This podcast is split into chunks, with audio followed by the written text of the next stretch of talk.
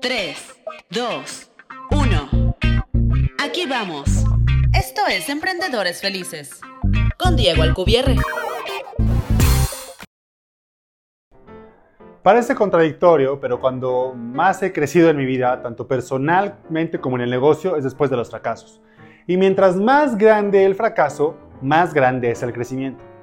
Y si bien hay personas que después de los fracasos se hunden más, se deprimen y se sienten como unos fracasados, los emprendedores exitosos no tenemos tiempo para esos sentimientos y en vez de eso nos, tenemos que preguntar, ¿por qué chingados fracasé?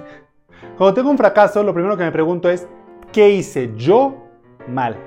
Porque todo lo que tienes en la vida es el resultado de las decisiones y acciones que estás tomando a lo largo, que has tomado a lo largo de tu vida. Ya hablaremos más a detalle sobre esto en el episodio 63 de Tú tienes la culpa de lo que tienes.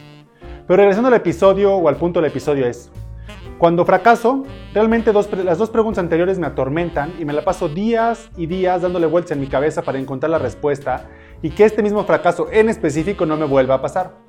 ¿Por qué fracasé? ¿Y qué hice mal? ¿Por qué fracasé? ¿Y qué hice mal? Y la respuesta a esta pregunta siempre me lleva a replantearme quién soy, a replantearme por qué hago las cosas y en qué creo. Sé que, ¿será que fracasé porque no confiaba en mí?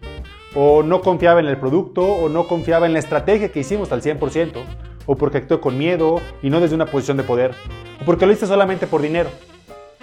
Porque lo hice pensando en lo que creía que es lo que los demás querían y no en lo que yo quería hacer. Y muchas cosas más por el estilo son mis pensamientos. Lo importante aquí, la respuesta a cómo crecer y ser más exitoso después de un fracaso se divide en dos partes. Una, reconocer que es mi culpa, que no importa ningún agente o acontecimiento externo, hay que tener el valor y no echarle la culpa a nadie. Tus resultados son tu responsabilidad. Y dos, hay que tomar acción. Acciones precisas para solucionar la fuente del fracaso. Por ejemplo, si descubrí que el fracaso fue porque no confiaba al 100% en mi producto, ahora me pregunto, ¿qué puedo hacer para solucionarlo? ¿Cómo lo mejoro? ¿Qué acciones específicas voy a tomar para confiar al 100% en mi producto y cómo lo voy a modificar? Y si descubrí que es porque tenía miedo, oye, ¿a qué le tenía miedo? ¿Cómo dejo de tener ese miedo? Y aquí entra la parte difícil. Contestar estas preguntas no es nada fácil y muchas veces hay que hacernos grandes análisis personales, mucha introspección, hay que ser objetivos, hay que ser crudos. Las respuestas muchas veces no te van a gustar, pero en ellas está la clave de tu éxito en tu próximo proyecto y de tu éxito a largo plazo. Te invito a hacértelas regularmente después de un fracaso. Gracias por haber escuchado un nuevo episodio de Emprendedores Felices, en donde encontrarás herramientas y estrategias para ser un emprendedor increíblemente exitoso en todos los aspectos de tu vida.